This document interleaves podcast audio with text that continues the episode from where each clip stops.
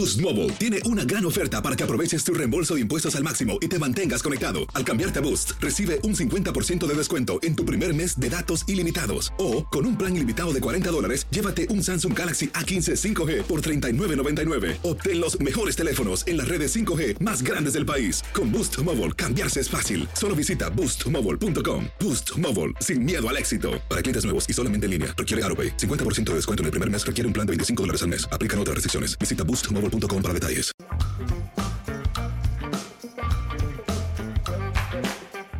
Bienvenidos, esto es Amigos, podcast de TUDN, como todas las semanas, Henry, José Bicentenario y su servidor para platicar de lo más destacado del deporte. Henry, ¿cómo estás? Muy bien, Toño Pepe Lozador, con mucho gusto. Eh, ya todos los campos de entrenamiento de la NFL han abierto, eh, ahí están ya los veteranos, también ahí están ya los novatos. Eh, es muy curioso el look de Aaron Rodgers llegando al campeonato de los empacadores, vi, vi, vi. como si fuera Nicolas Cage. Eh, y bueno, ahí está el video que además es algo, una, cosa muy curiosa porque se baja del coche, va caminando, trae una mochila y la mochila la bota. Y luego ya sigue caminando, no sé qué represente ello. Hay, hay una cláusula en el contrato de Kyler Murray rarísima de la cual vamos a platicar. Y también a ver cómo andan ustedes eh, de sus bolsillos para ver si es que pueden comprar dos piezas de memorabilia, que está muy interesante el asunto. Ah, somos fans de la memorabilia. Sí, lo sé. Y, y Pepe ya dijo la semana pasada que iba a comprar el casco firmado por Joe Namath. Pero pues hay algo de Mickey Mantle, entonces a ver. Ay, Mickey Mantle, bueno, debe estar cariñoso. A estar pesado. ¿Qué pasó, Pepillo? Todo bien, mi querido Toño, Enricón. Un gustazo estar con ustedes para que platicar de, de varios aspectos interesantes. El béisbol de las grandes ligas, que pues ya arrancó, digamos, la segunda mitad de la campaña luego del clásico de media temporada que volvieron a ganar los integrantes de la Liga Americana por noveno año consecutivo. Así que hay varias cuestiones muy interesantes. Hoy, antes de que nos retiremos de este eh, afamado podcast, José Bicentenario nos tendrá que explicar, además de que abrirá su baúl, nos tendrá que explicar, Henry, por qué no nos invitó al viaje que hizo. ¿A dónde? No sé, no sé, tengo que... ¿A tengo- cuál viaje? Voy a, voy a aguantar ese comentario hasta, hasta el final. Pero del- ¿cuál, del cuál viaje tú sin no he ido a ningún lado, no ¿Eso no dices tú? No no le he quemado las Eso. patas al diablo tampoco. Dicen de viaje, pues yo no sé a qué viaje se refieren los caballeros, pero pastito vacilador. no, no, no, la chicalada, ¿verdad? Entonces, entonces, no, no, nada de eso, nada de eso. Entonces, a mí me ¿Las sorprende. no son tacos? Pues, Es que hay otra clase de Ah. achicalada, amigos. bueno, amigos. Bueno, no, pero... supe un viaje que hizo José Bicentenario Henry y que no nos invitó. ¿De verdad? Ay, caray, estás como el otro día que me involucran no sé qué chisme y ahora que con un viaje yo no sé qué. Pero bien. Bueno, estabas involucrado porque se trataba de tu equipo. Ah, sí, sí, sí. Ya, ya, ya, de aquello que recordamos a, a, a, a Fitz Peterson y al otro pitcher, ¿no? De sí, los, de los, de los Yankees, sí. Y también recordamos a la película de la señora Ah, Robinson. Ah, el graduado. el graduado. Elaine, híjole, qué bonito. Qué bonita muchachita, Dios mío de mi vida. Y Zach Thomas, el quarterback de los Sí. Jets, que pues le gusta divertirse. No, no- no tiene, no tiene este, ningún problema si la dama es mayor. Digamos, ¿no? Si era la amiga de la mamá, ¿no? Vamos así. Sí, fue. sí, sí, la- las edades no son su bronca de- del jovenazo. Bueno, nos arrancamos con NFL. ¿Con, con qué tema quieres? Fíjate que me llama mucho la atención el contrato de los eh, Cardenales de Arizona con Kyler Murray. Porque, bueno, sabemos que es un contrato muy jugoso, son 230.5 millones de dólares, son 46 punto millones de dólares en promedio por temporada, es el segundo mejor pagado solamente detrás de Aaron Rodgers en ese departamento. Eh, y, y, a- a- el otro día estaba viendo, no acuerdo quién era que le dieron el contrato por... Ah, es Joe Flaco. Joe Flaco, los Cuervos de Baltimore, que decidió apostar por sí mismo, gana el Super Bowl y le pagaron 20 millones de dólares por año a Joe Flaco. Que hasta cierto punto puede ser lo que también está pensando Lamar Jackson, que está apostando por sí mismo. Él no tiene representante, no tiene agente, entonces... Ah, ¿de verdad? Sí, Ah, sí, caray. sí, creo que la mamá es la que ve ese tipo de negociaciones, pero yo creo que siempre es bueno tener un agente, Pues sí. alguien que hable por ti mismo. Pero eh, pues él todavía no le ofrece una extensión de contrato los eh, Cuervos de Baltimore. Él está todavía en su contrato de novato. Pero en el caso de Kyler Murray, pues ya le dieron ese contrato eh, que lo liga al equipo hasta el 2028. De esa lana, de esos 30.5 millones, 105 son garantizados en el momento de firmar y si viene una lesión son 160 millones de dólares garantizados. Ah, pues está- estuvo bueno entonces, ¿no? Claro, pero eh, estamos acostumbrados a que vengan algunas cláusulas en los contratos en donde pues eh, dicen que, que el jugador tiene que presentarse a los campos de entrenamiento eh, que sean de los voluntarios o que tienen que mantenerse en forma, ¿no? en cierto peso. Es- esas son las regularidades. Pero lo que Que aparece en no se suban en motos, ¿no? pues sí, bueno, lo que pasó con Rotisberger, que largó. ¿O quién era Carney Lansford, el Sí, beisbolista, no? claro, el de- Que iba en una motoneta o algo así. Pero en la nieve. Ajá. De ajá. nieve. Y se partió Sí. toda la... Sí, la Mauser. y- la- bueno, ¿se acuerdan. ¿se acuerdan? Madison Baumgartner también tuvo el accidente aquel de Ah, una claro, moto. exacto, Y le exacto. afectó muchísimo. Sí. Sí, porque además, pues eh, estos jugadores muchas veces están asegurados, pero pues en el seguro dice, pues este señor no debe hacer este tipo de cosas. Bueno, Kyler Murray, una cláusula especial en su contrato que yo nunca había visto. A ver. Nunca. Por obligación, cada semana tiene que estudiar película cuatro horas. Cuatro horas de video a la semana que sea entregada por el equipo de su rival que van a tener la siguiente semana. Esto no incluye la semana de descanso. Eh, y además dicen que debe estudiar el material de buena fe. Eh, es un es un huevón, o sea, pero además dicen que no incluye, no incluye porque, bueno, son, son las reuniones habituales de los equipos, que pues no, no están todos los equipos casi siempre así, todos los de la ofensiva, todos los de la ofensiva, sino que ponen a veces a la ofensiva en un lado o por departamentos, ¿no? Porque tienen a su entrenador de mariscales de campo, su entrenador de corredores, su entrenador de receptores de la línea, en fin. Entonces, estas cuatro horas a la semana no incluyen el eh, tiempo que él vea con el equipo película analizar al rival de la siguiente semana. Pero hay algo mejor. Porque ¿cuántas veces les ha tocado a ustedes que tienen una reunión, por Zoom o lo que sea, agárranse con... Hola, ¿cómo están? Buenos días, buenos días. Y, y ahí dejan botado el celular y se van a hacer otras cosas. Pones- y pones el mute. El mute. Y obviamente quitas la imagen, ¿no? Exacto, entonces pues, nada más estás pendiente de que no se vaya a acabar la reunión. Me han contado. Lo más, lo más que pueden decir es que pelado no se despidió. Exacto, exacto, pero bueno, me han contado. Entonces, dentro del contrato de Kyler Murray, que dice que debe estudiar el material de buena fe, también dicen que, literalmente, que no se puede hacer güey. O sea, no puede jugar videos, ver televisión, estar neva- navegando internet mientras que está corriendo la película del próximo O fin de como semana. quien dice, le quitan el teléfono. Está bien, está bien. que se pero concentre el Pero, tipo. o sea, pero esto, esto me llama la atención. no, trae una aspectos. fama horrible, pues digo. Claro, claro. Y, y es un coreback que tiene muy buenas facultades. eh, muy rápido, buen brazo. Sí pequeñito y entonces a lo mejor la cuestión de los golpes pues este, le van a, a causar más mella que a un Sí. Josh Allen, por ejemplo. Pero eh, pues esto quiere decir que pues o un huevón. No, por supuesto, ¿No? por supuesto. sí. O, o que no es dedicado, que le falta esto, pero por otro lado, ¿cómo lo van a controlar? Porque eh, una cosa es la película que vayas a ver cuando estás en el campo de entrenamiento, en las oficinas, en las instalaciones del equipo, y otra que son esas cuatro horas a la semana. O sea, ¿te van a poner una cámara en tu casa o qué? ¿No? O bueno, a lo mejor lo tiene que ver ahí mismo en el campo de entrenamiento, solo. Pues sí, o sea que se acabó la actividad este, ya del equipo, Ajá. ya, ya se van. Y Y, él te, se queda, queda. te quedas como en la escuelita. Yo creo, yo- bueno, Castigado. Es que suena lógico, la verdad suena lógico, porque si se lo, si- como es, ya, ya por estos, por estos antecedentes, No, ya. como es Kyler Murray, le va a valer gorro. Pues sí. No va a ponerse a ver cuatro horas de película de sus rivales. Pero si no lo hace, entonces infringe el contrato. No, no, y claro. la cláusula del pago garantizado desaparece. Ah, no, pues entonces más le vale. Oye, el pago garantizado son 160 y tantos Oye, pero millones. digo, eh, realmente, pues es algo ridículo para un profesional que le pongan este tipo de restricciones. Bueno, Pepe, ya hemos sabido cada caso. y no solamente de jugadores de América. No, digo, se supone que el tipo es un profesional y que él mismo tiene que abocarse a, a hacer lo que, lo que deba de hacer para, para su trabajo. Y, y eso incluye ver las películas, pero lo tiene que hacer sin que le estén poniendo en un contrato que lo tenga que hacer. Pues tendría que ser, pero Digo, no es. Pero, pues, Ahí sí. está, ahí está. No, y además ya lo exhibieron. No, porque pues, sí. lo- ya, ya- ya salió obviamente a los medios de comunicación. Sí, sí, sí, o sea, O sea, se estamos- filtró y bueno, pues imagínate nada más.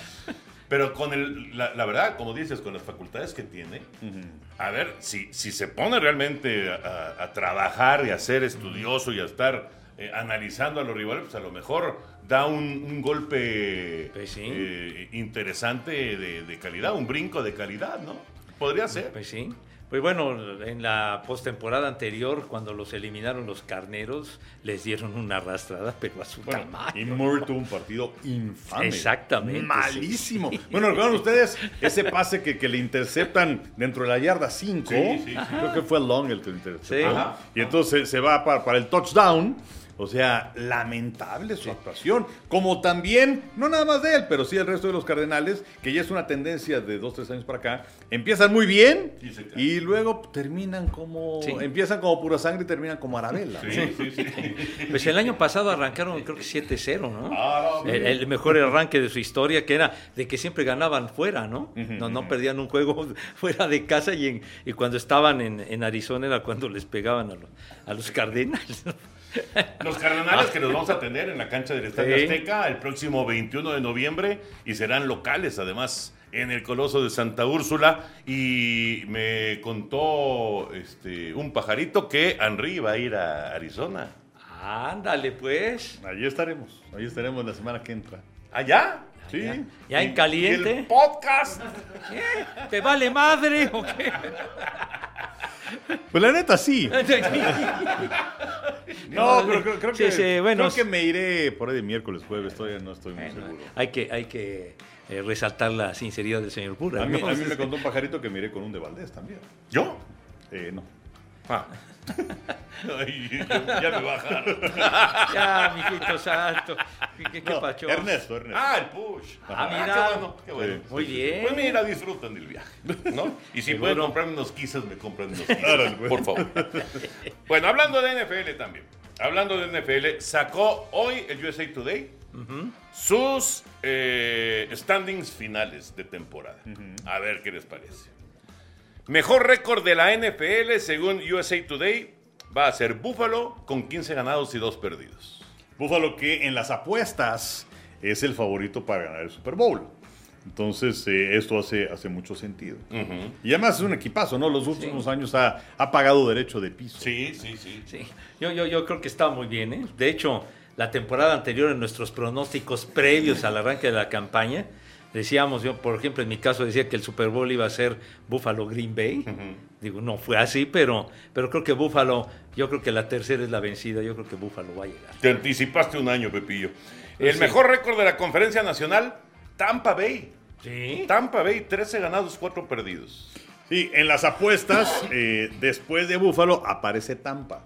Eh, y, y también hay que tomar en consideración que, aunque hay algunos jugadores que ya no van a regresar, eh, que ya no está Bruce Arians como entrenador en jefe, pero bueno, regresa eh, Tom Brady. Pero la división no es precisamente para asustar a nadie. No, estoy de acuerdo. ¿no? Entonces, pues ahí tienes por lo menos cinco victorias, creo yo, y ya camino a lo que sigue. ¿cómo- ¿Cómo se llama la cerrada que llegó ahora? El que va a tomar el lugar de Gronkowski. Eh, Rudolph. Ah, Rudolph. Muy buena la cerrada. Estuvo 10 años con Minnesota, Exacto. el año pasado con Gigantes y ahora llega a Tampa. Sí, sí, es una buena contratación. Campeones divisionales, según USA Today, además de en la americana, además de Buffalo, Indianapolis con 9-8 en el O sea, sur. apenas arribita de la Apenas, mediocridad. Apenas. Ahora con eh, Matt Ryan como coreback. Ajá. Eh, los Cuervos en el norte venciendo a penitas a Cincinnati con 12-5. Cincinnati mismo récord, pero como equipo comodín. Y Kansas City con 11-6 en el oeste. El oeste está muy duro, ¿eh? con los Raiders, con, con los cargadores. Y bueno, bueno, Seattle ahora sin Russell Wilson, esa es una incógnita, ¿no? Que ya no esté Russell Wilson como su mariscal de campo. Exactamente. Eh, ¿Quién? Eh, bueno, Seattle en, en, su división en la, ah, pero es en la conferencia nacional. americana. Pues, ah, sí. sí, sí, sí. Pero bueno, los cargadores es un equipo que les puede dar un buen dolor de cabeza. Bueno, a ¿eh? cargadores lo ponen con el mismo récord de Kansas City. Ah, bueno, pero pues como está. equipo comodín. Ya. Comodines. Cargadores ha mejorado muchísimo. Muchísimo. Sí. Es un equipazo. Sí, la sí, sí. Kansas City, pues se hizo. Bueno, yo creo que perdió más talento el que ganó. Sí. Pero de cualquier forma es un muy buen equipo. Es un equipazo. Y los, y los, eh, los eh, comodines serían los cargadores, los bengalíes y los patriotas. Nueva Inglaterra lo ponen también como, como equipo calificado. Estaba leyendo una declaración de Bill Belichick que decía que Mac Jones había hecho un progreso impresionante. Ah, ¿de veras? Así como habla Bill Belichick. impresionante. Oye, ya no van a tener a McDaniels como su coordinador ofensivo. Oye, los Broncos de Denver pueden mejorar mucho. Es un equipo que va para arriba y van a tener a Russell Wilson ahora. Sí, Bueno. la, la bronca de los equipos del oeste de la americana no nada más van a tener que jugar entre sí, que está muy cañón, Sí, sino que también van contra el oeste de la nacional. Todo, y que también es una buena división. Claro. No, bueno, imagínate, Kansas City y cargadores calificados 11-6, a Raiders lo ponen 9-8 y a Denver 8-9. O sea, están fuera.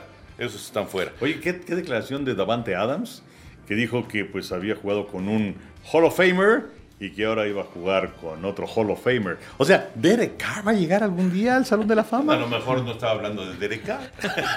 a lo mejor estaba hablando de... em, Pues que a lo mejor no andaba en su juicio. ¿Quién sabe? Pues sí, quién sabe. Pues sí. no, no, son, son muy cuates, pero no, Derek Sí, o sea, ¿quién o sea, a llegar? hay declaraciones que da bien, Sí. pero quedas mal, ¿no? Sí, sí, sí, la verdad sí se... Ahora sí que se sobrepasó. Sí. Se sobregiró. Sí, sí, sí. Campeones divisionales en la conferencia nacional, Carneros 12-5, Ajá. Empacadores 11-6, el mencionado Tampa, y Filadelfia 11-6. Y los comodines, Dallas 17, Nueva Orleans 9-8 y San Francisco 17. Así están. Cardenales, que, que estamos hablando de Kyler Murray, lo ponen con solamente 7 victorias en la temporada. O sea, 7-10. 7-10. Y fuera de los playoffs, Sí, evidentemente. claro. Eh, bueno, aquí eh, me llama la atención que hayan puesto a Filadelfia por encima de Dallas. Eh, Por un juego. Ajá, habrá que ver cómo se desempeña Jalen Hurts en esta temporada. Eh, y del otro lado de San Francisco, pues comentar acerca de Jimmy Garapolo, que ya eh, eh, le dieron oportunidad los 49 a los agentes de Jimmy Garapolo para que negocien un traspaso a otro equipo. El problema es que el mercado para Jimmy Garapolo pues es prácticamente inexistente. Pues que Atlanta, ¿no? Pues pero Seattle, Pues sí. Digo, se pensaba en su momento Yo, veo esos dos equipos, Atlanta y Seattle. porque se hablaba de una posibilidad de Carolina, pero ya, fueron, No. ya se fue Baker Mayfield para allá. No, y está Darnold. No, claro, bueno, pero antes de, de lo de Baker Mayfield. Sí, sí. Eh, y Garapolo que primero dijo, bueno, me voy a rehabilitar del hombro y perdió mucho tiempo, finalmente se operó, este, ya para estas fechas parece que ya va a recibir el alta médica para que empiece a lanzar otra vez, pero pues también tiene un salario de poco más de 24 millones de dólares. Sí, a ver quién le entra. Eh, ahí, está la- ahí está el detalle, ¿no? Digo, a lo mejor tú pagas una parte, yo pago otra parte, pero también cómo viene la compensación de selecciones colegiales. Está, está complicado el está panorama. Difícil, está difícil. Hablando de Atlanta, es el peor récord según USA Today. Dos ganados, 15 perdidos. El peor. Y el peor récord de la americana, Houston, con tres ganados y 14 perdidos. Así, así está, por lo menos en cuanto a, a la proyección de los récords del NFL para el 2022 de USA Today. Ahí, ahí se los dejo. A ver, a ver qué pasa. Hay que guardarlo para ver al final el, el- el- el resultado. Obviamente siempre hay sorpresas, siempre hay eh, equipos que decepcionan. Ya veremos cómo se va dando la cosa. Y ya está a la vuelta de la esquina el arranque de la temporada. Sí, sí, sí. Bueno, pues a, a principios de septiembre, además con un gran partido jueves por la noche, Búfalo contra los Carneros. La verdad se antoja muchísimo, ¿no? Es un juegazo. Y bueno, la, La pretemporada arranca con tus Raiders contra Jacksonville. Sí, señor. En el juego del Salón de la Fama. Ahí comienza todo este asunto. Así que, pues ya, ya, ya, la NFL está encima. Ya está a la vuelta de la esquina esperando. Y bueno, recordarles, Henry, a nuestros amigos, cómo es la cobertura, porque mientras estemos estado abanicando el tercer strike con el béisbol de No, grandes no, ligas, pu- pura barranca. nos dado. Exactamente, Pura exactamente. barranca. cara. la NFL es otra historia, ¿no? Bendito sea Dios. Bendito sea Dios. Ay, ay. Y vamos a tener. Pues vamos a tener el jueves inaugural. Ajá. Tendremos un partido hablando de jueves del Día de Acción de Gracias. Sí, señor. Tendremos los domingos eh, a través de Canal 9, Blitz, a las 12 del día. Eh, un partido a las 3 de la tarde. Y en aficionados tenemos nuestro previo eh, con Pep Segarra, Mr. Aficionado. Y a las 12 del día también un partido de 12 a 3 a través de aficionado. Y pues la serie sotototota del pastel, que son todos los partidos de playoff. Eh, hasta el Super Bowl son 13 partidos de postemporada, que somos los únicos que lo tenemos en México, porque bueno, Fox tiene, si incluyes el Super Bowl 7, ESPN si incluyes el Super Bowl tiene 7, y este, los señores del periférico tienen uno. Y aquí tenemos este, 13, Todos, ¿no? todos. Tres. Todos. Exacto. Bueno, y además del partido del lunes en la noche en el Estadio Azteca de San Francisco, Arizona. Exacto. Que va a ser 21 de noviembre. 21 de noviembre, Pepillo, y la verdad es que es una cobertura espectacular que va a tener eh, TUDN de la NFL, que ya está muy, muy cerquita de comenzar, y por ahí habrá una sorpresita más de pretemporada, ¿no? Sí, nada, estoy esperando a que cuaje, Exacto. pero este, pues la verdad es que luce muy padre. Muy padre, muy, muy padre, para, pues, este, digamos que quitarnos el mal sabor de boca de lo que ha pasado con el béisbol de grandes ligas, que todavía cruzamos los dedos para que suceda algo antes de que termine la temporada. ¿Más de la NFL o ya? Pues eh, es lo que yo traigo.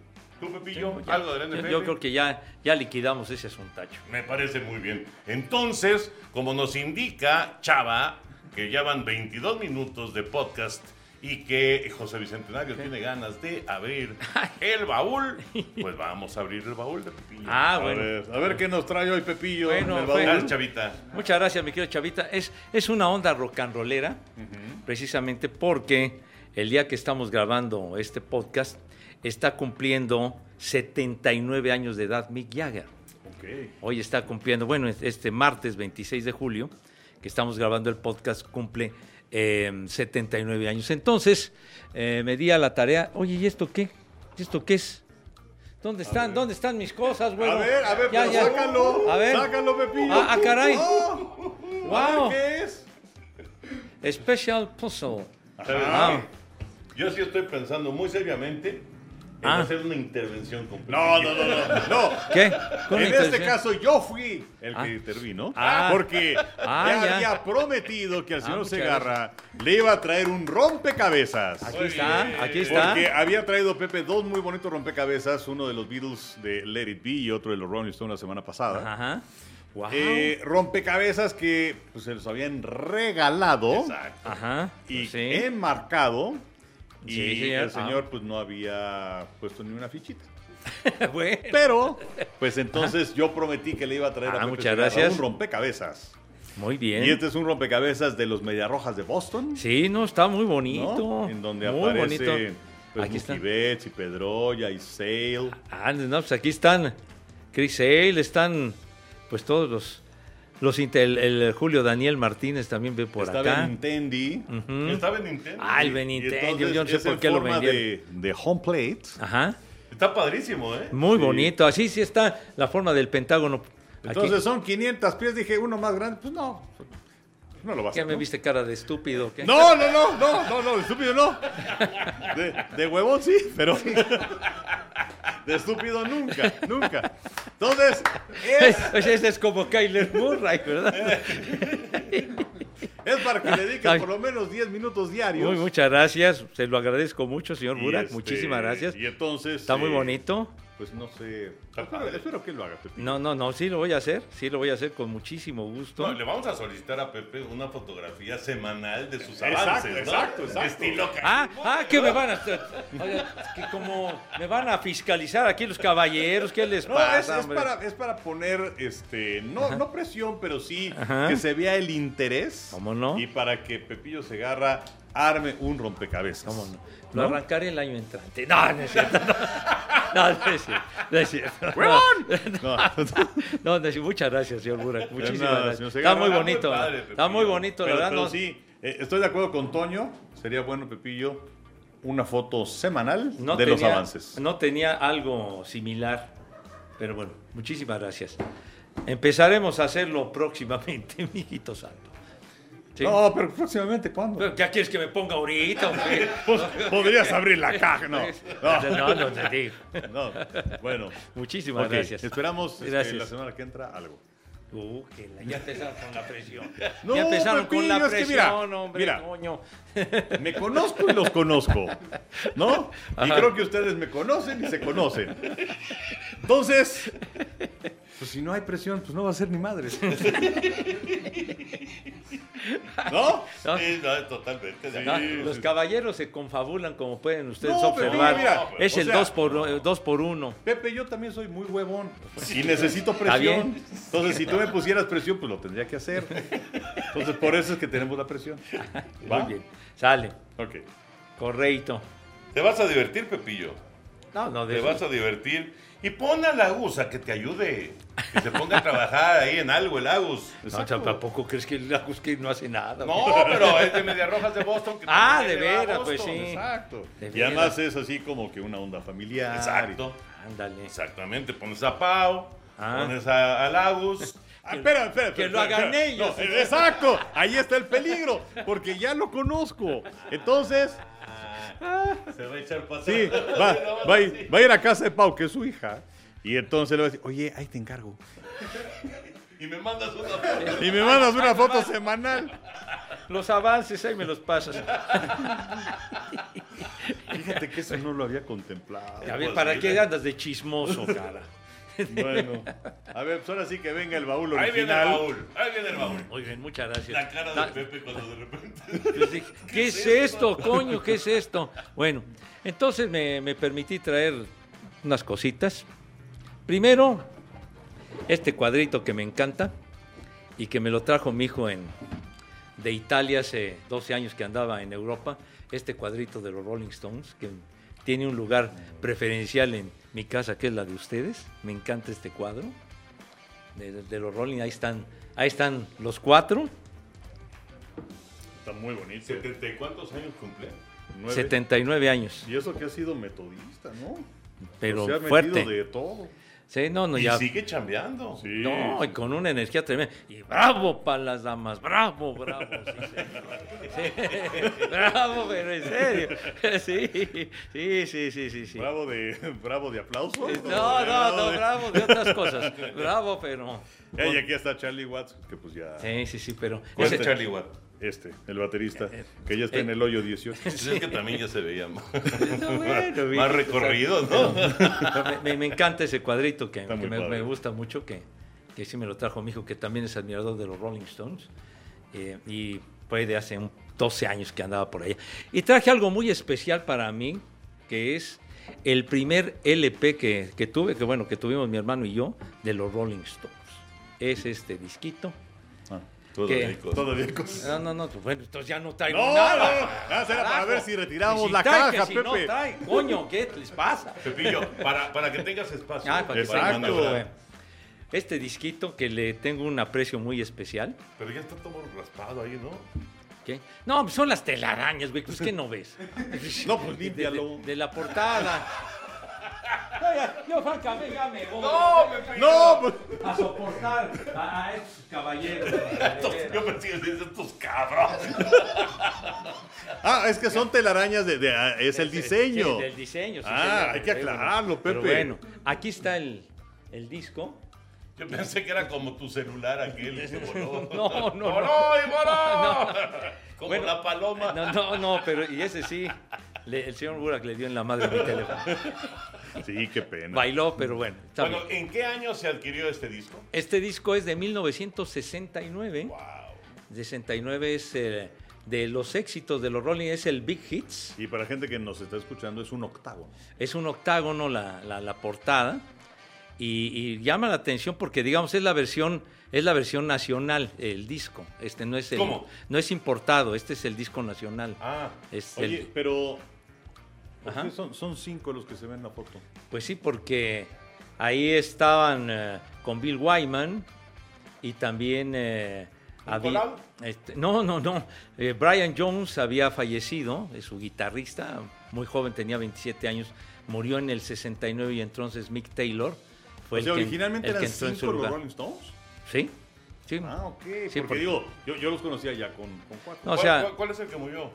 El que murió fue eh, Brian Jones, Ajá.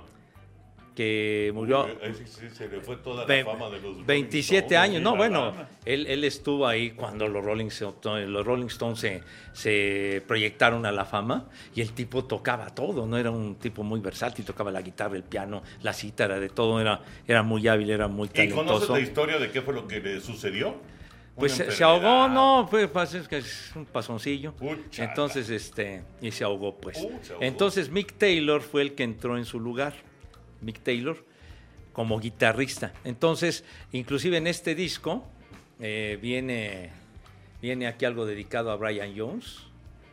Y sobre todo llama la atención el disco porque, siendo nacional, lo, lo- hicieron la portada doble, hicieron la figura del octágono y todo esto. O sea, copiaron el, el, O sea, porque... el original. Sí, porque mandan los originales de, de- de Estados Unidos o de Europa y en aquella época no era, no era usual que se sacaran los discos si venían con funda doble, porque los costos aumentaban mucho. Claro, Entonces, eh, muchos discos, por ejemplo, importantes, que venían con funda doble importados, los sacaban con funda normal. Y luego esto ya cambió a principios de los 70, ya empezaron a sacar más, este, más los discos como venían con su funda doble, etcétera. Pero esto es de 1969 y sí llamó la atención que lo sacaran tal como era, ¿no? El octágono, la funda doble, Ahí estaba viendo, es, es Pirles. Pirles, ¿sí? Pirles no es la marca que tenía Marco Antonio Lugo, o era otra. No, no le marco, era, era otra. ¿Era otra? Era otra, Antonio sí. Que era un gran narrador de fútbol. Sí. Particularmente de radio, hizo también televisión, Sí. pero extraordinario. Sí. No, Pirles... Tenía su disquera. Tenía, Tenía su su disquera, disquera. pero entonces no era Pirles. Sí, entonces eh, lo- resulta que Pirles, Pirles fue el primer sello discográfico que hubo en México. ¿Ah, la, sí? la primera disquera que hubo en México fue Discos Pirles en 1933. Uy. Ah, Fue el, el primer sello, ya después vinieron los demás, RCA, SBS, etcétera. Pero Pirles fue la primera, fue la pionera. El señor Klingworth, Gustavo Klingworth y don Eduardo Baptista fueron los eh, iniciadores de esta compañía Pirles. Y pues bueno, Pirles manejaba el catálogo de Decca, el catálogo London, donde venían los discos de los Rolling Stones. Y por cierto, bueno, en Pirles, imagínense, tenían ni más ni menos que al amo Peter, a Pedro Infante. ¿Ah, y en con serio? Pedro Infante, pues imagínense, no, más, Lo ¿no? que, lo que No, sacaron. no, no, no, no. No, pues Pedro Infante, imagínense. Se siguen vendiendo los discos de Pedro Infante. Y luego Pirles, el catálogo de Pirles lo vendieron, vendieron todo a, a la Warner a principios de siglo, como en el 2001.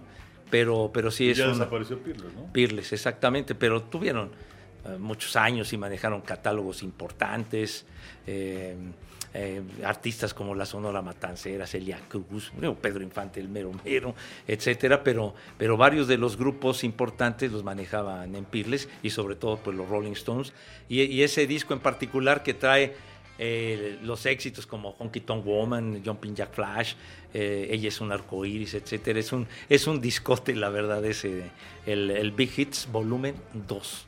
Y, y pues ese es el... Y lo quise traer, digo, ahora sí que en homenaje al maestro Mick Jagger, y porque sí fue el, el primer LP que, que tuve yo de los Rolling Stones, fue ese que, que lo compramos en una de las tiendas de estas de autoservicio, que antiguamente sí vendían discos. Ahora, tú, tú, ah, tú aclaraste que lo compraron tu hermano y tú. O sea que tuvimos mi hermano y yo, digamos, porque él también le gusta mucho el rock Sí. and roll, ¿no? Pero, pero tú no le dejaste ningún disco ya cuando él se fue por su lado y tú por tu lado? No, pues yo, yo me quedé con, yo me quedé con los discos porque él no es tan apasionado de esta cosa, ¿no? Entonces yo, yo sí me quedé con, con, con los discos y solamente uno que otro muy especial que le gustaba a él se quedó con él. Pues este tiene en el lado A o lado 1, Painted Black, Ruby Tuesday, She's a Rainbow, Jumping Jack Flash, Mother Little Helper y Let's Spend the Night Together. No, que que es, puro canción, ¿no? no? sí, y en el lado 2, Honky Tonk Women, Dandelion, 2000 Light Years from Home, Have You Seen Your Mother Baby Standing in the Shadow y Street Fighting Man. Pues ahí está. Es- es- ese Oye, pero ¿tienes algo más? Ah, bueno, sea, algo no más. se acaba No, esto. no, no, nada más de. Quise traer este recuerdito de la primera vez que vinieron los Rolling Stones a México, a la Ciudad de México, que fue en, a principios del 95. Ay, es- a- Aquí está mi gorrita del- de la gira del Voodoo Lounge. Del Voodoo Lounge. Sí, sí, sí. Fue la primera vez que estuvieron por acá en el, en el Foro Sol. ¿Fue en 95 dijiste?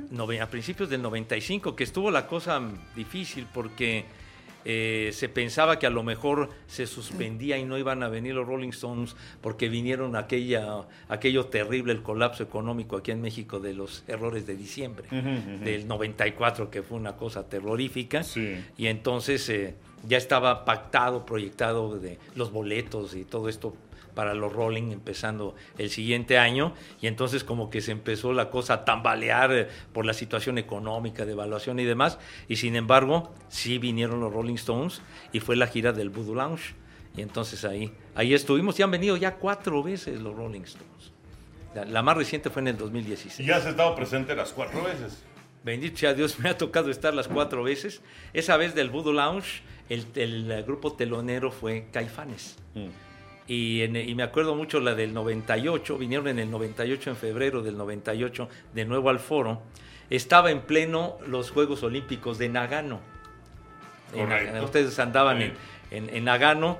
A mí me tocó trabajar aquí, que hacíamos todo, lo- bueno, de los programas y que también colaborábamos en, en todo eso de lo de Nagano aquí en México. Y me acuerdo que ese día era sábado en la noche. Pum, vale, yo me, yo, yo, yo me fui al, yo me fui al concierto, me fui al concierto con mis hijos y estuvo muy padre. Luego vinieron en el 2006 y la más reciente en el 2016. Bueno, Ha estado, ha estado muy padre ver a los Rolling Stones. Qué bárbaro, pues es un recorrido Sí. eh, enorme de, de- de los Rolling Stones, de, de esos grupos eh, que es raro, muy raro, ¿no? Que esos grupos de tanto éxito que se mantengan. Pues sí, Porque casi todos esos grupos, en, en todos los eh, eh, niveles, este, desde, bueno, obviamente los Beatles, pero ABBA, por ejemplo, y bueno, todos esos grupos este, que, que tienen mucho éxito, se separan muy pronto, ¿no? Pues sí, o después de algún tiempo, pero pues ya que se peleen, Ah, o este... O se divorcien. ser, o se divorcien. bueno, sí, porque ABBA, ABBA eran dos matrimonios. sí, sí, sí. Este... eh, o, o simplemente, pues, alguno de ellos decide hacer una carrera de solista. Claro. Y los que se quedan, pues, ya no la hacen. Sí, y sí. entonces se pierde el grupo.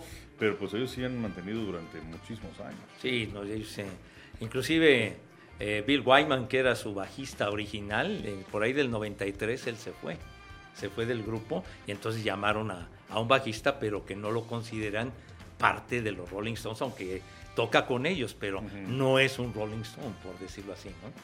Entonces ahora tienen un nuevo baterista, Steve Jordan, pero, pero no lo consideran como uno de los Rolling Stones. Pues sí, no, no, no es de los fundadores. simplemente un, un reemplazo de, de Charlie Watts.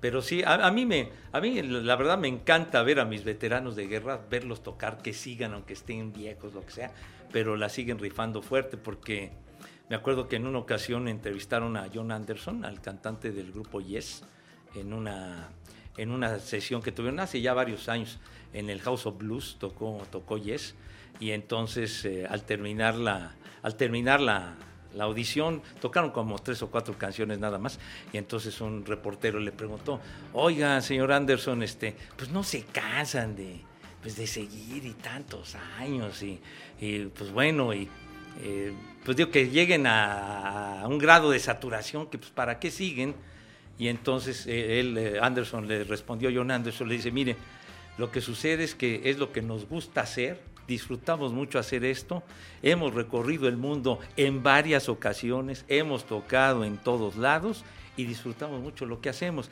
Eso sí, el día que no lo hagamos bien, ese día nos vamos a nuestras casas, cuando no lo hagamos bien. Pues sí. Entonces, y tiene razón, o sea, son tipos muy profesionales que, que cuando dicen ya empecé a desafinar gacho y cosas de esas. mejor, ay, no. Mejor pa' afuera. Pues Pero sí. ninguno ha desafinado gacho. No, no, no, digo, han des- eh, digo, lamentablemente han muerto algunos integrantes. No, bueno, sí, ahí o han sí, ahí sí no. Ah, No, no, no, bueno, pero los han reemplazado con gente de, de capacidad, pues, ¿no? De categoría. Pero bueno. Muy así bien, Pepillo, muy bien. Cerramos el baúl. Ahí déjalo si quieres, Chavita, no pasa nada. Rock and rollero. Porque ahora no hace tanto bulto, ¿verdad? Su- No, no. No, pero, pero se va con un extra el baúl. Sí, sí, sí. Y esperemos este, Me fui las con pruebas. me fui con mi bonus track. Te yo con no- premio. Conste, Pepillo, ¿eh? Queremos ver este, avances. Ya, ya empiezan a presionarme, Dios de mi vida. Bueno. Bueno, béisbol de grandes ligas, Henry, ¿qué, qué destacas del béisbol de grandes ligas ahora que ha reanudado la, la temporada? Eh, Dodgers llegó a tener esta racha de ocho victorias seguidas, incluido el triunfo de, de Julio Urias, que pichó muy bien, muy, Sí, muy sí, bien. sí. Eh, Dodgers ha arrancado muy fuerte, Yankees no arrancó tan fuerte la segunda parte. Sí, le ganó de hecho un par de juegos una doble cartera a Houston, que hay gente que dice, bueno, ¿y por qué dobles partidos? Lo que pasa es que no hay que olvidar que la temporada empezó tarde por el asunto del bloqueo de los eh, dueños a las instalaciones de grandes ligas, y entonces tienen que recuperar este, esos partidos para que sea un calendario de 162 juegos. Eh, Houston bien, eh, los marineros que llegaban con esa racha de 14 victorias consecutivas, pues ya Se cayeron. ya se cayó. Eh, lo de, hablabas de Urias, eh, Urquidy, que también está lanzando bastante bien Sí, con el caso de sí. Houston. Eh, y, yo nueve creo, victorias de Urquidy. sí, ¿eh? sí, sí, sí. Y yo creo que de lo más destacable lo que sucedió el fin de semana en Cooperstown, con el ingreso de siete nuevos miembros al Salón de la Fama y en donde pues eh, la tarde se la llevó David Ortiz. Fíjate que entre los que entraron está Jim Cat. Y yo, así, de las primeras referencias de béisbol que tengo en, en mi mente, es precisamente un zurdito Sí. que estaba con medias blancas de Chicago y que se llamaba Jim Cat. Es de las primeras, primeras, primeras referencias Ah, que tengo. No, pues es que un zurdo que duró muchos años. Muchos yo, años. Yo, yo me acuerdo la primera vez que yo vi a, a Jim Cat, pues fue por la Serie Mundial del 65, que llegaron los mellizos de Minnesota. ay, sí, todavía no Llegaron los mellizos contra los Dodgers, esa, esa serie mundial, que obviamente se transmitió aquí en nuestra casa, en Telesistema Mexicano, se transmitió esa serie. Por esa, por esa razón, yo, yo tuve la oportunidad de ver a Jim Cat en aquella época, con, eh, con- tenían otro muy buen pitcher, Jim Grant, el, Jim Mod- Grant, el sí. Modcat Grant, de sí. Moreno él, y estaba otro, Camilo Pascual, que era un pitcher que levantaba la pierna hasta por acá en el guante. Estilo Juan Marichal, Sí, sí, así, pero muy arriba. Y pues estaba Tony Oliva y Zoilo Versalles. Y era un Bueno, Tony. Oliva también ingresó al Salón de Tony. Oliva, super bateador, eh, Zoilo Versalles, etcétera, pero la referencia era con Jim Cat, que después pasó a otros equipos, como dices, ¿no? Pero, pero el Modcat Grant fue uno de sus compañeros. Y lo de y lo del Big Papi, pues comenzó con los mellizos de Minnesota. Sí, sí, sí, claro, que además eh, eh, llegan los Rojas y al año siguiente son campeones y rompen la maldición del bambino. Tiene tres títulos en la Serie Mundial y es el primer bateador designado que en su primer año de elegibilidad ingresa al Salón de la Fama. Y además un personaje muy importante para la ciudad de Boston, después de los atentados aquellos que se dieron justamente en la maratón de Boston. Eh, pues eh, los Mediarrojas tomaron prácticamente pues el liderazgo de la ciudad y hablando de que los Mediarrojas fue David Ortiz, en donde señalaba pues eh, que, que nadie se iba a meter con su fucking city, ¿no? Sí, inclusive, inclusive el, eh, digamos que el, como dices, el líder natural de todo este rollo de ¿cómo, cómo era este El fuerza, fuerza Era el Boston? El Boston Strong. Eh, Exacto, Fuerza Sí. Boston Ajá. eh, fue, fue David, como dices. ¿no? Claro, claro, por supuesto. Y bueno, un gran pelotero en su momento. También eh, se convierte en el cuarto dominicano que ingresa al Salón de la Fama. Pedro Martínez, Vladimir Guerrero, Juan Marechal y él. ¿No te sorprende eso? Que Sí, sean cuatro solamente cuatro. Sí. Porque la verdad, la cantidad de peloteros dominicanos que hay es impresionante, ¿no? Sí, desde luego. eh, y, y bueno, dos cubanos, el caso de Tony Oliva que mencionaban, de Mini Miñoso también. Eh, Gil Hodges, que, fue sí. jugador de los Dodgers de Brooklyn. que muere muy joven, a los 47 años de edad, y que era el manager de los Mets del 69 de Tommy Jerry, ¿no? Como pitchers. Eh, Bill Fowler, que él jugó a fines de los 1800, eh, que se cree que fue el primer pelotero negro profesional. Ah. Y, y- y no se dice de manera despectiva de mi parte, pero luego se dice de color, pero pues también de color pues esos son blancos. O sea, y, y hablando con gente afroestadounidense, pues ellos dicen que no es insulto de ellos, así lo dicen, ¿no? Entonces, eh, pero él jugó en más de 50 equipos y es que había muchos peloteros que no lo querían en ese equipo y entonces iba para afuera. Brincaba de equipo en equipo. Exacto, murió en 1913. Buck O'Neill, que también eh, eh, él, él- él luchó mucho a últimas fechas por eh, mantener vivos los recuerdos de las ligas negras. Y bueno, pues él estuvo también involucrado obviamente con las ligas negras. Y pues eh, creo que ya no se me escapa nadie. Bueno, y lo de Jim Cat es interesante porque él empieza, si no me equivoco, en el 59 y termina de jugar en el 82. Hombre, duró. Es, es campeón con los Cardenales. Sí. en Cardenales, 82. sí. Eh, muchos años también en la crónica de los partidos. También. Sí. Y además un filiador nato. O sea, él ganó 16 guantes de oro. Imagínense. No, la, la capacidad para fildear. Sí, esto de- del Salón de la Fama que eh, resulta eh, pues tan, tan llamativo para, para eh, pues el, el personaje que lo vive y también para la familia de los que ya se fueron, ¿no? De los que ya murieron. Y, y, pues es un gran honor, es una gran distinción, gran reconocimiento, sin lugar a dudas.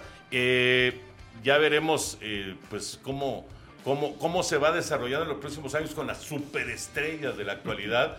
Pero yo sigo sorprendido de que solamente Mariano Rivera haya entrado con el 100% de los votos. O sea, que no haya más que uno, que Derek Jeter no haya sido. Creo o sea, que Jeter fal- faltó uno, Sí, ¿verdad? pues es que siempre falta, siempre hay alguien resentido Sí, ahí, sí, la sí, verdad. Claro, claro. sí, sí. Digo, la neta, o sea, Tom Seaver no entró, Tom este, imagínate. eh, Ken Griffey Jr., eh, en su momento Babe Ruth. Cancaron. Exacto, o sea, nadie, a excepción de Mariano Rivera. Es increíble. O sea, es No, que sí. ese es un dato que te lo platican, te lo dicen y no lo crees. Sí, no.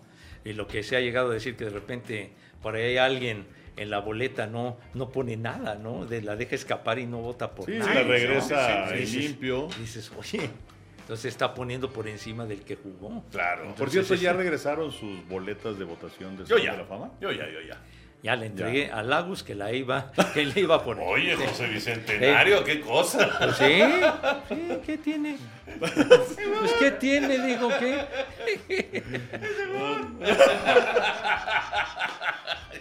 Bueno, yo ya la llené.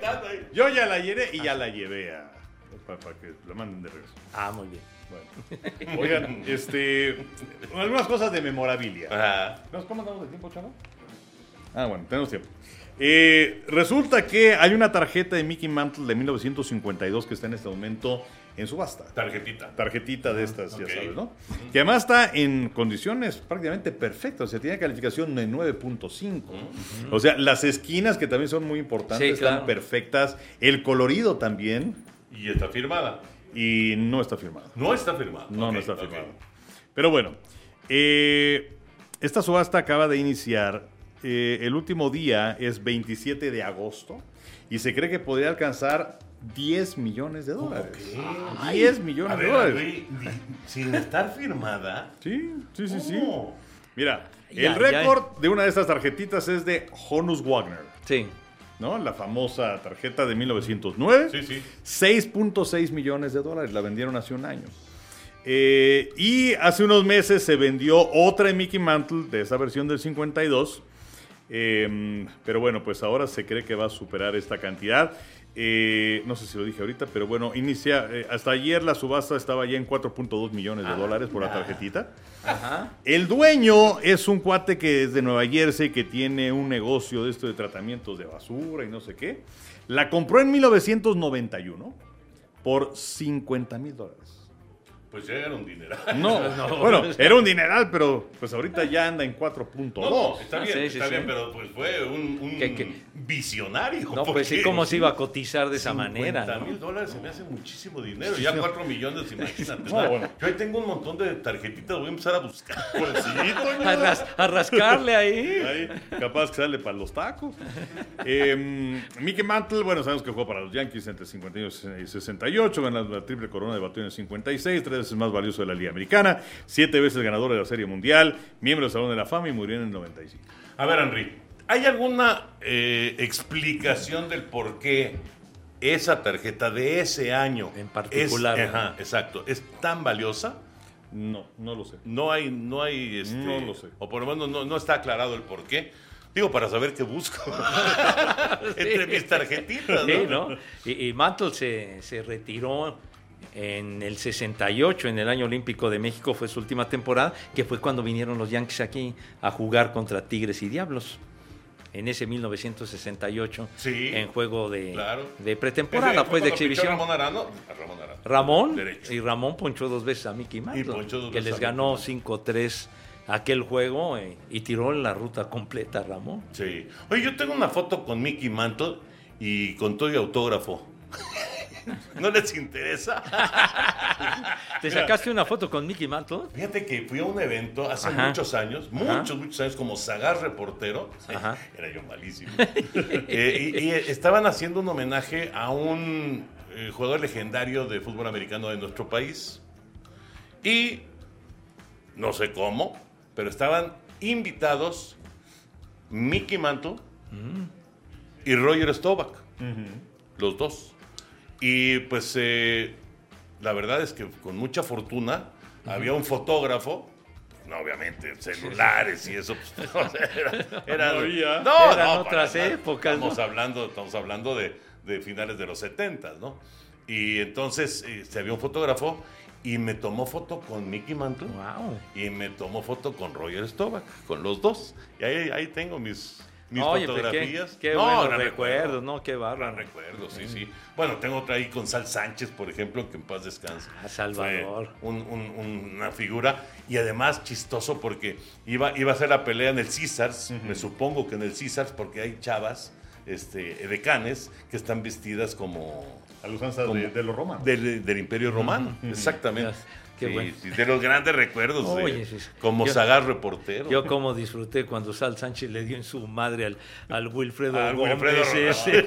Sí, Wilfredo Gómez. Tan es. hablantini y todo. Bueno, Sí, sí, lo sí. pudo noquear en el primer round, pero mejor le dio una buena tunga La durante... narración, ¿cómo recuerdo yo la narración de Don Antonio Andere? De Sí. Toño Ander y Sonia Alarcón. y Sonia Alarcón. Sí, claro. Entonces, ¿cuál fue la narración de Enrique Llanes? Porque también hay otra pelea muy famosa, muy famosa, que, que la narra Enrique Llanes. No me voy a acordar, ahorita no, no estoy muy seguro, pero, pero Enrique también narró bastante. Sí, como no, el campeón, sí. Y mira, aquí está, pero bueno, aquí está la, la- la tarjetita y ahora se las voy a mostrar a ustedes. Que trae una firma, pero me da la impresión que es la firma impresa Sí, en la tarjetita, ¿no? O sea, siempre, no es. siempre estaban impresas. Exacto, entonces no es una firma como tal de Mickey Mantle. Exacto. Pero pues la verdad es que pues eh, Pero ¿por qué? se puede ver que está Claro, o sea. en condiciones óptimas la tarjetita. Y eh, por otro lado, Jim Irsay, que es el dueño de los potros de Indianápolis, pues a él también le encanta coleccionar cosas. Y se acaba de hacer del cinturón de campeón del mundo de Mohamed Ali, eh, del Consejo Mundial de Boxeo, de la, peli- de la pelea del 74 contra George Foreman en Zaire, aquella de Rumble in the Jungle. Sí, sí, sí. sí. Pagó 6 millones de dólares. Ahora, lo interesante de todo Que esto, le digan a, a- a Mauricio Sulaimán. este, este cinturón fue vendido en 2016 por 358.500 dólares y en 2017 por 120.000. O sea, ¿por qué del 2017 a ahora llegó hasta 6 millones de dólares? Pero primero la segunda venta fue menor a, a- Ajá, a que la primera. Se, se cotizó menos. pues. Ahora, Ajá. este cinturón se lo dieron a Ali de manera retroactiva en el 76, porque es cuando eh, aparecen, empiezan a aparecer los cinturones de campeón del mundo del Consejo Mundial de Boxeo. Eh, este título que lo defendió nueve veces Ali y lo perdió en el 78. Es uno de dos cinturones que se conocen de Ali. eh, del Consejo Mundial de Boxeo como campeón, el otro está en una colección privada. Ahora, irse y anteriormente, el dueño de los potros había comprado los zapatos que utilizó Mohamed Ali en la pelea del 75 contra Joe Fraser de Thriller in Manila. ¿no? Y además también tiene... ¿No sabes cuánto pagó por esa? no? Eh, No, no tengo el dato, pero también tiene la bata de eh, que utilizó Mohamed Ali en, en su primera pelea como Mohamed Ali, Ah. cuando se había cambiado de nombre, antes era Cassius Clay, desde luego, Ajá. en la pelea de revancha del 65 contra Son- Sonny Liston. Ajá, ajá. Ah, en la pelea de revancha que fue cuando se terminó el primer round. Ajá, Sí, ajá. Que, que- que dicen que sí, que levántate, oso feo, que le decía. Sí, ¿no? sí, sí. Y luego esto, esto lo debes saber tú, Pepillo, porque tiene también Jimmy Irsay en su colección una guitarra de David Gil- eh, Gilmour de Pink Floyd. Esa la compró en 4 millones de dólares. No, no, no, el- el- este señor tiene una memorabilia, pero fuerte, pianos y cosas de esas. También tiene un kit de batería de Ringo Starr que compró en 2 millones de dólares. Y también tiene documentos de, pues digamos que de los padres de la patria de Estados Unidos, que allá les llaman los Founding Fathers. Ajá. También tiene documentos de ellos. No, Oye, este señor es un coleccionista No, no, debe, debe la tener- firulilla. Debe tener un auténtico museo.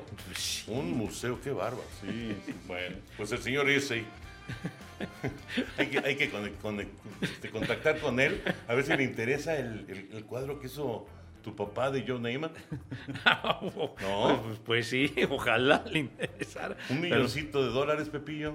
Uf, ahora sí que, imagínate, en soñar no cuesta nada. ¿Pero lo soltarías? Pues, híjole, qué, qué- qué pregunta, ¿eh? Es No, una no, buena pregunta. es una buena Porque pregunta. pues, es de su jefe, es de tu papá, sí, ¿no? pues, es un- claro. Y además es- sabes que es una joya, ¿eh? Es un valor estimativo serio. muy grande. Muy grande, Sí. muy increíble. grande. Y yo, yo tengo una pelota de Bob Gibson que me hiciste el favor de comprar, mi querido acuerdo. Toño, que iba a ser para otro personaje, Sí, me acuerdo. pero ni madres que se la voy a dar a esa persona. Haces bien, haces bien. Y entonces me quedé con la pelota. Chiste local. Absolutamente local sí, sí, sí, sí. e incontable. Ay, bueno, pero se me hace que algunos se imaginaron. Este, ya nos vamos a ir muy rápido, Ya. nada más. Eh, lo de Checo Pérez, se equivocó él, se equivocó su equipo. ¿Qué pasó con Checo Pérez? Que se le fue el podio. Pues es que está muy rara la cosa, ¿no? O sea, faltaban tres vueltas para que terminara la carrera y estaba el safety car y pues eh, se aduce una serie de, de confusiones y de malos entendidos. Que había dos safety cars. Es que aparentemente eso fue lo que sucedió y que también había un error ahí en la comunicación para Checo. Este, pero por otro lado también el, eh, uno de los hombres más importantes del equipo Red Bull, pues sí, burlándose un poquito, decía que, pues, que había vivido tequila el día anterior Checo Ah, Pérez. pero que no manche. o sea, ese, asesor, ese asesor de Red Bull le, le cae gordo Checo, esa es, la verdad. Pero no, no, no puede estar haciendo esas declaraciones, sinceramente. Quiso hacerse el chistoso. y Sí, pues no, no, no, pues que se haga el No, no chistoso en otra cosa. la verdad, la verdad, sí, no, qué payaso. Pero sí se equivocó Checo. Pues es que es, es difícil saberlo. Híjole. Sí, se O sea, aduce si- un si parpadeo ahí, ¿no? No se durmió. Qué coraje, El caso ¿no? es que George Russell sí venía preparando la cuestión del rebase desde atrás y, y aprovechan la oportunidad y pues eh, no sé, eh, sí vienen muchas explicaciones, pero realmente el que sabe si la regó o no, pues es Checo. El Checo, claro. Y, parece y que- su equipo. Parece No, que pues había sí. un problema en la comunicación, en el software o no sé qué Sí, decían, sí, sí, ¿verdad? sí. Pues que Entonces, le. Pero que- a Russell- Que le, que le pongan push o que- este, Pero, algo play. pero, pero que a Russell, en, los de la escudería Mercedes ya lo habían prevenido a Russell, o sea que más o menos él ya estaba, digamos, preparado por lo que decía. Para ¿no? jalar. Para jalarle fuerte y hacer el rebase a George Pero Russell. cuántas cosas, cuántas cosas pasan que uno ni siquiera se puede imaginar. Bueno, ya nos vamos a ir muy rápido. Eh, vamos a exigir una explicación a José Bicentenario ¿De qué? tú? del viaje que hizo Relámpago y al cual no nos invitó. ¿A dónde fue? Aguascalientes. Aguascalientes. ¿Tú ¿Estuviste en. Aguascalientes? Que, oye, pues si ya pasó la feria de San Marcos, pues, si ya, no, no, pues, que yo recuerde, no. ¿Y, y nada más se puede ir a Aguascalientes cuando es la feria de San No, Marcos, bueno, ¿o pero es una ocasión muy especial, ¿verdad? Que va muchísima gente, pues es la feria, podemos decir la feria más famosa de México, ¿no? No, y además dicen que es divertidísimo. No, pues está padre. Divertidísimo. Hay otras ferias muy padres, No, pero la de San Marcos claro. creo que es la más es tradicional. la mera mera. La, la que la rifa fuerte. No, no, no. A ver, no distraigas, Pepillo. Entonces, Eres- pues no sé. ¿qué Eres estás como un abogado defensor que trata de distraer al... Es una cortina de humo. Exacto, No, ya no hables de cortinas de humo. ya no hables de eso. Ni de Ya- distractores, No, ¿no? no, ya no hables de eso. Pues. Ok. Este, pero yo no sé de qué están hablando los caballeros porque de, de Pepillo, hay Aguascalientes. Hay evidencia, ¿Evidencia? de que estuviste en Aguascalientes. tendré un doble o alguna No, cosa de no, esas. no, no, no, no, no, no, no, no, no. Los rieleros, Henry, Ajá. hicieron 17 carreras en la primera entrada el otro día contra los mariachis de Guadalajara. 17 carreras en la primera entrada, récord de Liga Mexicana. ¿Quién es el único capaz de hacer un rally de 17 carreras como narrador? José Vicente Segarra García. Carajo, ¿por qué no me invita? me hubiera ganado una lana extra, por ¿No Dios santo. tú, Pepillo? No, no estabas ahí. No. 17 carreras en la primera entrada, Pepillo. ¿A poco no hiciste tú ese Y partido? terminaron con 30, fíjate, no, anotaron 30 carreras estos malvados. Y eso que no me invitaron al, al Fenway, las 28 carreras de, de los azulejos de toro. Ah, de veras hubo 28 carreras. No, ya- Nunca antes Boston había recibido tantas carreras en un partido. No, no. Pepillo, ¿tú eres capaz de hacer un rally de ese tamaño? Te digo que si me pagaran por carreraje, ya yo me hubiera yo retirado de la lana que hubiera yo ganado. Ya vendrías aquí, pero de hobby, nada No, me hacía saludar a mis amigos y todo ese rollo. ¿Cuál será el rally más grande que te ha tocado narrar? Híjole. ¿10, 11 carreras? Fácilmente, sí. No, Una, o sea, fácil. ¿no? No, no, sí. Por lo menos un rally de unas 12 o 13 carreras. señora. Es, eso sí, seguro, segurísimo. Entonces no fuiste a No, Aguascalientes. no fui, hombre, caray. ¿Cómo no me invitaron allá agüitas? Imagínate cómo, cómo narras el resto del juego cuando en la primera entrada van 17-0. Sí, ¿no? no, no, no. Dices, "Oh, Piedad, piedad para el que sufre. Ahora, ¿fue en la parte alta? Baja. No, no, pues ya valió. Parte baja de la Pues primera ya en ese momento, con permiso, ¿no? ya nos vamos. sí, ¿Qué, sí. qué hacen los aficionados? Eran los mariachis, ¿no? Sí. Sí. Imagínate, ¿no? Los mariachis de... No, los aficionados pues, estaban en Aguascalientes. mariachis En callados. el Romo Chávez, ellos Ah, estaban contentos. Ah, bueno, sí. Yo pensé que estaban en Guadalajara. No, no, no, no, Les no. hubieran dado con el guitarrón en la cabeza. por la de inútiles y todo. Henry y Pepillo. Henry y Pepillo. Eh, voy a hacer una referencia futbolera, pero ¿Otra solamente, vez? No, solamente es para complementar el programa, el, el programa, el podcast del día de hoy. Dani Alves ha llegado al fútbol mexicano. ¿no? Ay, qué padre. Dani Alves Ajá. con los Pumas de la universidad. ¿Qué jugador recuerdan así de, de primera, de primera, de primera, de primera, de cualquier deporte, del que sea, que haya sido así de máximo nivel en, en- a- a nivel mundial, pues? Y que haya jugado en un equipo mexicano. No tiene que ser fútbol, puede ser otro. Orestes Miñoso, por ejemplo, entró al Salón de la Fama, jugó con el Unión Laguna. Yo me acuerdo. Eh, jugó creo que los cincuenta y tantos años, una cosa Sí, así. con, con Unión Laguna vino en el, ¿qué? En el 70, fue Sí, manager. de- Pero, pero él jugó quién sabe cuántas décadas. sí, Orestes sí, sí, Miñoso, Miñoso, sí. Híjole. que entró al Salón de la Fama. Pero bueno, a ver, un, así fuera de serie, un histórico, un eh, personaje de esos a nivel mundial top, top, top, que haya jugado en algún club mexicano. No que haya jugado en México, porque pues, en México han jugado todos, ¿no? Sí, pero, pero es que básicamente tenía que ser deportes de conjunto, porque digo, Sí. si hablas de deportes individuales, pues han venido grandes tenistas o boxeadores o lo que sea, pero pues es nada más de para un evento y adiós. Exactamente. Eh, pues, básquetbol, no, pero eh, pues el primero que me viene a la mente, y porque le iba a la América en aquella época, pues Dirceu, Dirceu Guimaraes. que vino de la selección brasileña, que le fue fatal en México. Además, una época muy mala de la América, Sí. en donde vino aquella frase de Dirceu que él daba balones y le devolvían sandías. y, y luego se fue al Atlético de Madrid y murió muy joven Dirceu. Sí. Pero es el primero que me viene a la mente. Digo, porque pues, obviamente Babá y Eusebio, todos ellos, pero pues, no Sí. me tocó verlos. Sí, bueno, yo, yo sí recuerdo cuando, cuando vino Babá, que pues era una de las estrellas de, del, del fútbol de, de Brasil, eh, la selección campeón con Brasil, que, Dos llam- veces. que llamó la atención, pero que viniera aquí Babá con el América. Y recuerdo también, aunque ya en su completo caso, pero que jugó aquí, Didi. Didi vino con, con el Veracruz en los años 60, digamos ya en la etapa final de, de Didi, pero Didi había sido una de las superluminarias de, del fútbol de Brasil, compañero de Pelé de- del 58 y todo aquello. Sí. Y, y me estoy acordando ahorita, aunque tuvo un, un paso muy, muy breve con los Tigres capitalinos de béisbol, estuvo Warren Spahn. Y Warren Spahn ha sido el, el lanzador zurdo con más victorias en la historia de las grandes ligas. Ah, mira, pues ese y- es un bueno, y- y estuvo, Claro. estuvo un ratito nada más, un ratito. Pero es buen sí, punto. pero sí jugó con los Tigres Warren Spahn, que fue un superestrella de los Bravos. Ronaldinho. Eh, no, pues por supuesto una gran figura, nada más que este, pues, creo que las fiestas fueron más grandes que sus actuaciones en la cancha. ¿Sabes? Ahora que han estado con lo de Dani, le gusta la fiesta. Entonces, pero ahora que con estos jugadores importantes que han venido al fútbol mexicano, etcétera, y que han hecho reportajes, creo que se les ha pasado uno muy importante, ¿Quién? Gregor Lato.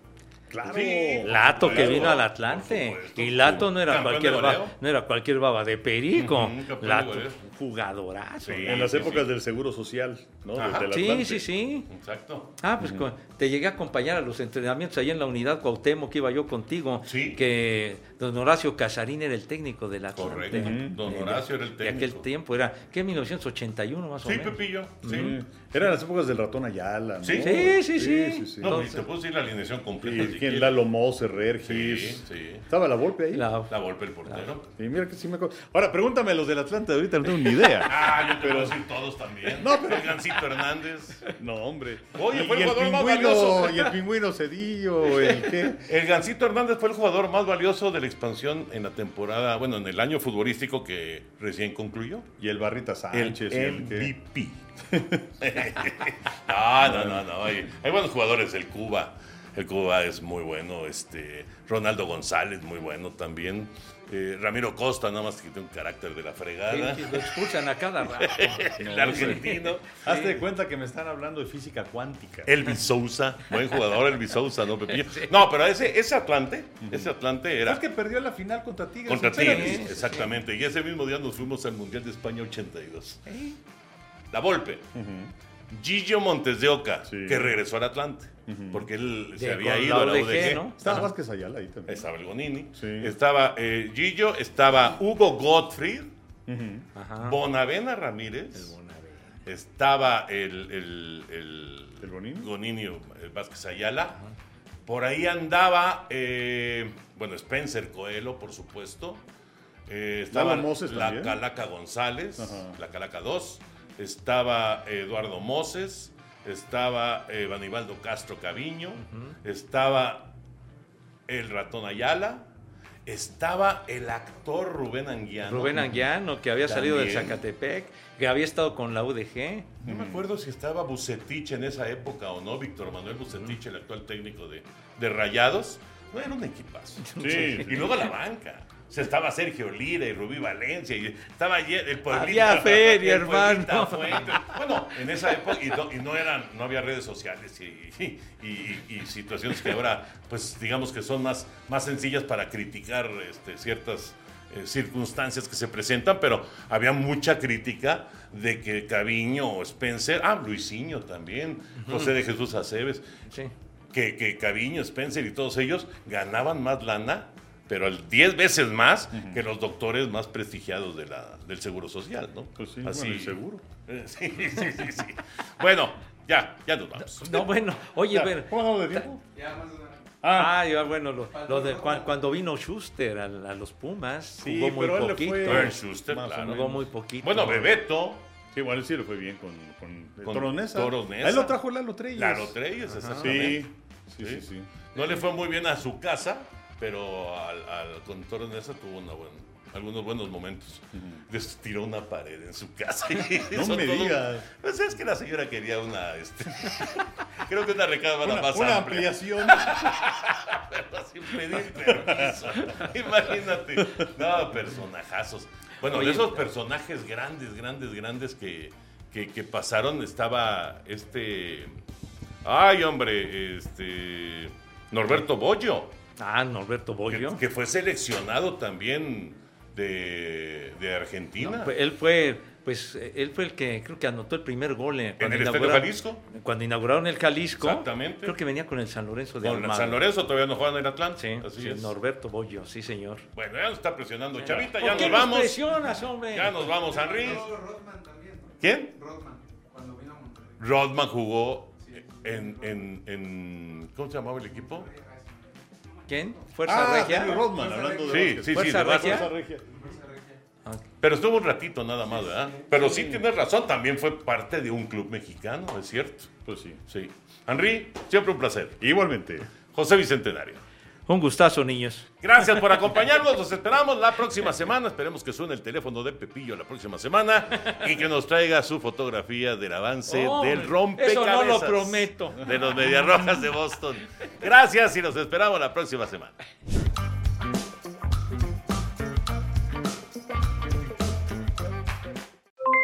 Aloha mamá, ¿dónde andas? Seguro de compras. Tengo mucho que contarte. Hawái es increíble. He estado de un lado a otro con mi unidad. Todos son súper talentosos. Ya reparamos otro helicóptero Blackhawk y oficialmente formamos nuestro equipo de fútbol. Para la próxima te cuento cómo voy con el surf y me cuentas qué te pareció el podcast que te compartí, ¿ok? Te quiero mucho.